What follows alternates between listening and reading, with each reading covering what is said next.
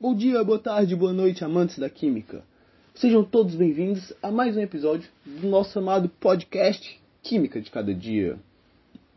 E o assunto de hoje é isso mesmo, termoquímica, onde iremos falar se entalpia e calor são a mesma coisa.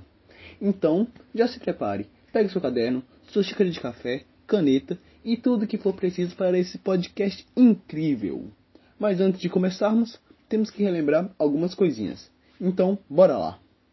Bom, na termoquímica, estudam-se os processos físicos e as reações químicas que envolvem troca de calor, sendo que os processos endotérmicos são aqueles em que o calor é absorvido, enquanto os processos exotérmicos são os que liberam calor, como por exemplo a combustão da madeira em uma fogueira, onde é liberado energia na forma de calor e, portanto, sendo uma reação exotérmica.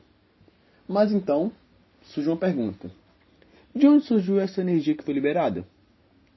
Na verdade, essa energia estava contida nos reagentes, e quando eles se transformaram nos produtos, ela foi liberada. A energia já existia nas moléculas e é proveniente da sua movimentação, que no estado gasoso é caótica. Esse conteúdo específico de energia interna que cada substância possui é denominado de entalpia e é simbolizado pela letra H. Agora, com isso em mente, entendemos que entalpia é uma propriedade que está relacionada ao calor de reação, permitindo realizar o cálculo da quantidade de calor absorvida ou liberada na reação química, em condições normais de temperatura e pressão.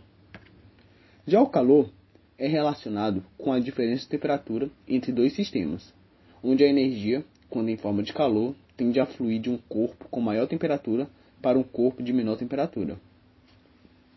Agora, a partir desses conceitos, podemos responder a nossa pergunta: entalpia e calor são a mesma coisa? Bom, o que vocês acham depois disso? Pensem bem. Beleza, beleza.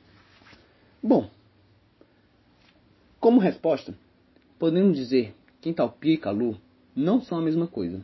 Eles apenas se relacionam, pois a entalpia fundamenta-se na quantidade de calor que ocorre em uma reação química, e o calor de reação é a quantidade de calor trocada na reação com o meio externo, onde podemos calcular o calor de uma reação através da variação de entalpia.